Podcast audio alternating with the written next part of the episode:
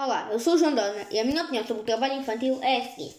O trabalho infantil é uma violação dos direitos humanos. Em Portugal, esta prática é proibida, como em muitos países, mas infelizmente existe no mundo inteiro. A maioria das crianças forçadas a trabalhar são maioritariamente de famílias pobres, com baixa escolaridade e sujeitam-se a trabalhos com poucas condições em troca de salários baixos para ajudar a família.